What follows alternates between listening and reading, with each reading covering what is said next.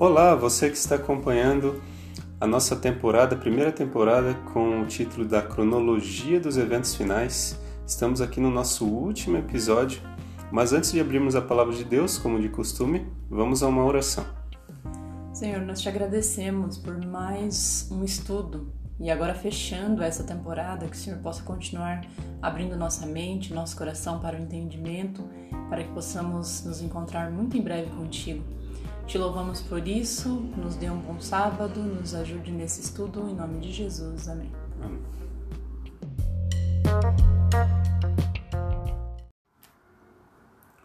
Muito bem, Lincoln, como você está?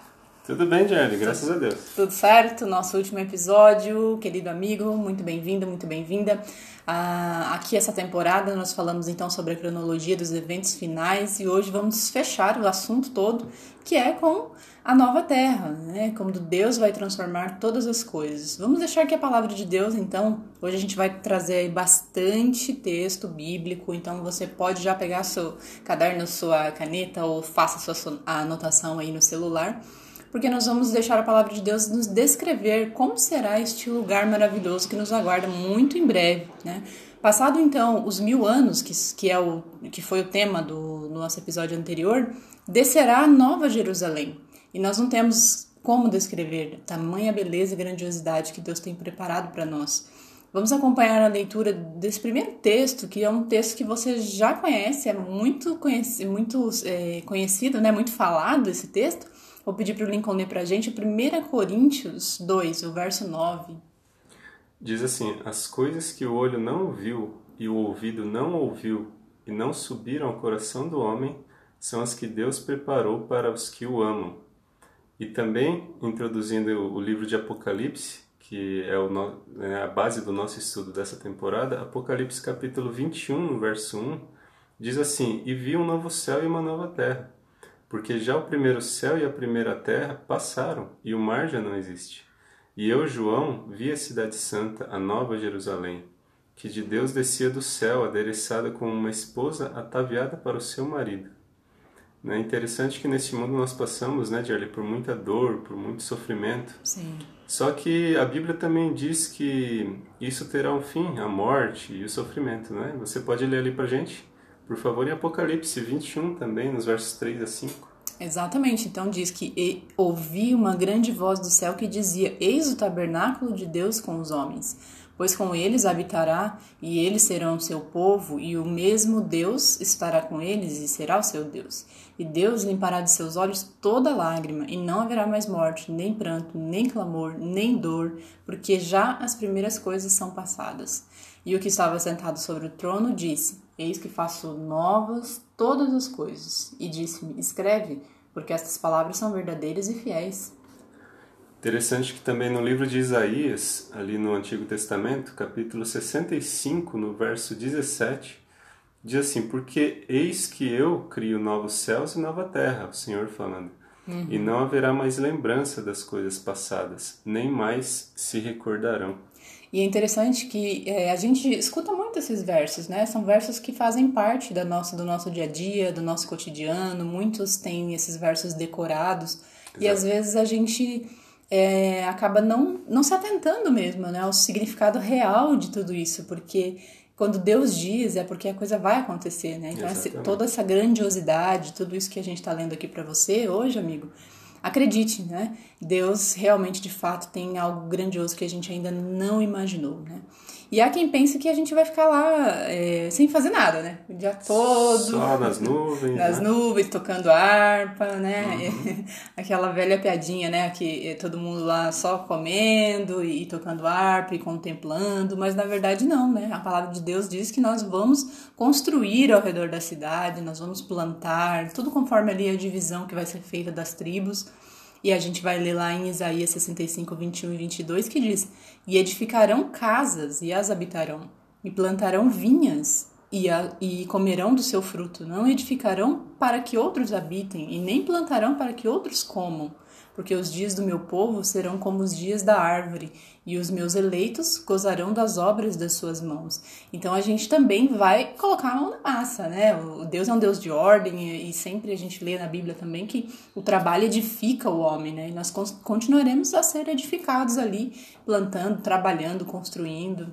Exatamente. E também o mais importante de tudo, que é estar ali no céu com Deus, né, com Jesus, e até por isso nós também vamos adorar a Deus, né? Sim. E a Bíblia relata que vão ocorrer entre entre tantas outras duas ocasiões especiais, né? Vamos ter uma reunião mensal, que é o chamado Dia da Lua Nova, e semanalmente de sábado a sábado também vamos adorar ao Senhor. E a gente confirma isso ali em Isaías ainda, capítulo 66, verso 23, que diz: "E será que desde uma lua nova até a outra e desde um sábado até o outro virá toda a carne a adorar perante mim, diz o Senhor. Exatamente, será incrível morar nesta nova terra que Deus vai construir aí para nós, né, a Nova Jerusalém. E se você, assim como eu, você tem um sonho, né, de abraçar um leão, de conviver com esses animais incríveis, alguns têm esse, privilégio aqui Sim, hoje, né? Com certeza. Nesses santuários, ou enfim, pessoas que já têm esse privilégio de conviver com, com esses animais. E vai haver isso, vai acontecer isso também, vai haver uma completa harmonia, uma paz no céu, onde a gente pode contemplar ali, pode ler em Isaías 65, 25, que os lobos e os carneirinhos pastarão juntos, e os leões comerão palha como os bois, e as cobras não atacarão mais ninguém.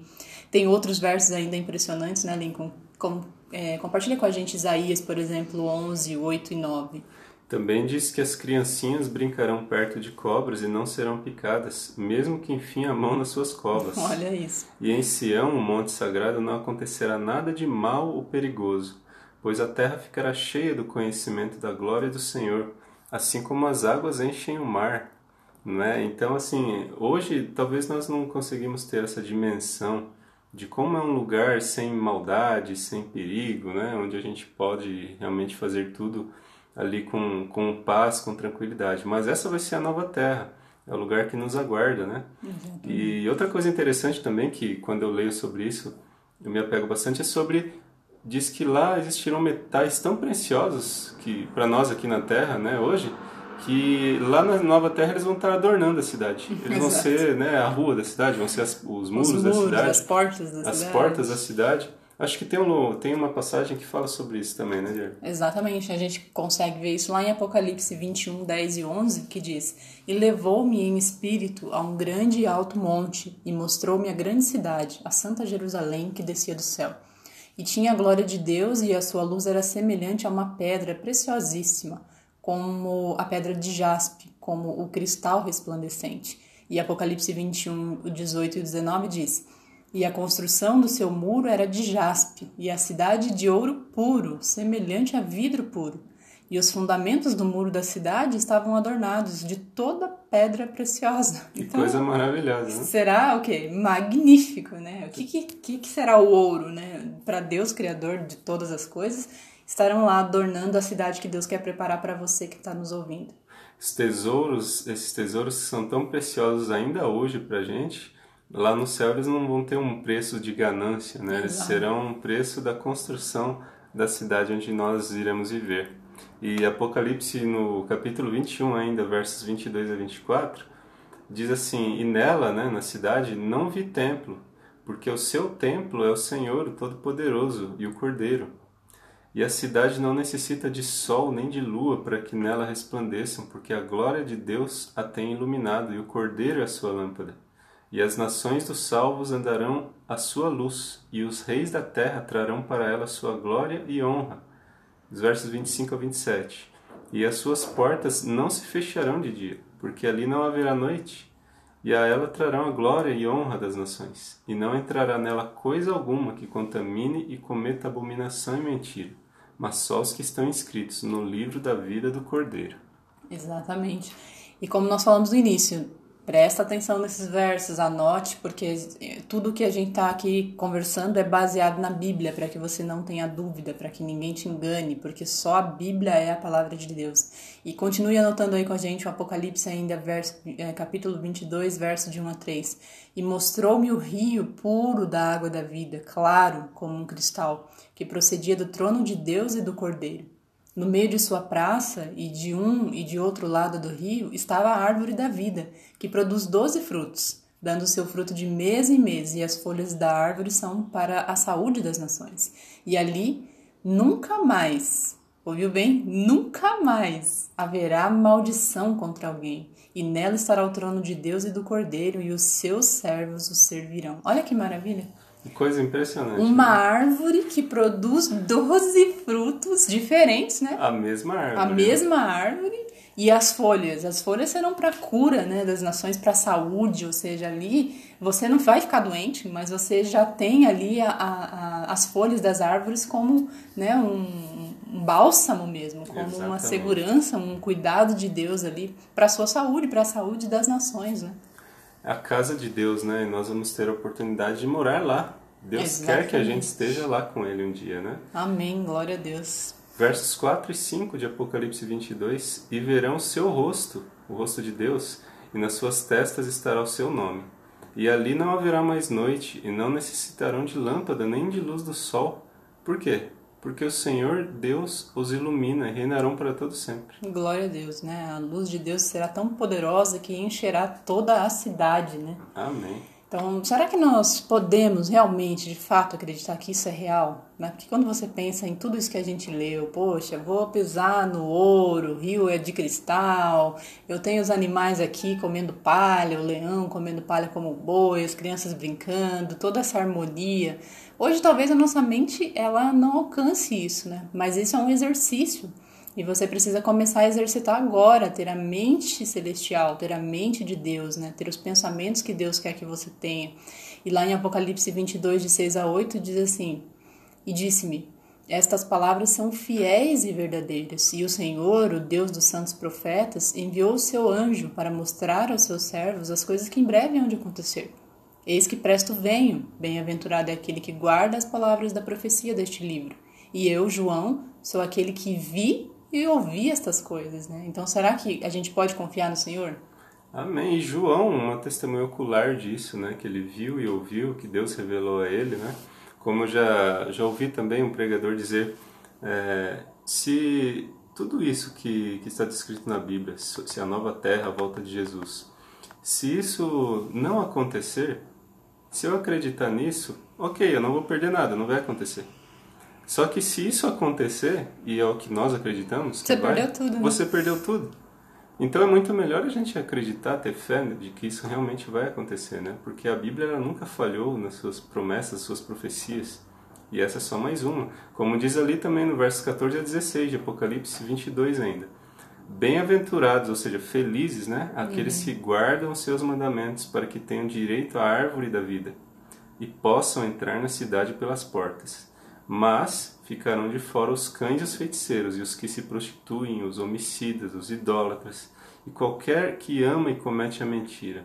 Eu, Jesus, enviei o meu anjo para vos testificar essas coisas nas igrejas. E Jesus, né, ele mesmo disse essas palavras e disse também ali em João, no livro de João, capítulo 14, no verso 3, ele falou para os discípulos, né, quando eu for e vos preparar um lugar, eu vou virei outra vez e eu vos levarei para mim mesmo. Por quê? Para que onde eu estiver, vocês também estejam comigo ali. Exatamente. E que coisa impressionante, né? Foi poder dividir com vocês aí todo esse estudo da palavra de Deus. Foram 13 sábados, né? Teve acho que só semana passada que a gente não conseguiu postar no sábado, mas foram 13 episódios que nós conseguimos passar um pouquinho, transmitir um pouquinho aí desse estudo né, dentro dessa cronologia então, Deus seja louvado por cada promessa que será cumprida muito em breve. Ore, estude para que você possa compreender esse tempo solene que nós estamos vivendo. Né? E nós vamos deixar para você também disponível lá no Instagram, Papo Revelado, para que você acompanhe os textos, para que você possa ouvir novamente os episódios aí em qualquer uma das plataformas que você escolher. E anote cada um desses versos. Deus abençoe você grandemente, que Deus possa abrir a sua mente, o seu coração para entender realmente qual é o plano de Deus. Não deixe que ninguém te engane. A Bíblia por si só ela é capaz de revelar para você a verdade de Deus, né?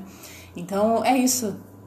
É isso, Jerry. Ficamos felizes também por poder estar compartilhando isso com vocês, porque isso também não deixa de ser um aprendizado para a gente. Sim, sem dúvida. Não é? Somos estudantes somos também. Somos estudantes também, a busca pela verdade, a busca pela, pela consagração a cada dia. E fique ligado aí, você que nos acompanhou, e nós vamos ter uma segunda temporada que nós estamos preparando, que será aí sobre o Apocalipse ainda, só que de uma forma mais inicial, mais básica. Vamos estudar ali os conceitos, realmente deixar que a Bíblia mostre onde cada significado do, do Apocalipse e esperamos que você esteja aí conosco para nós termos mais clareza né, desse maravilhoso plano de Deus para nós. Então fique conosco, um forte abraço e uma, um feliz restante de sábado para você. Um abraço.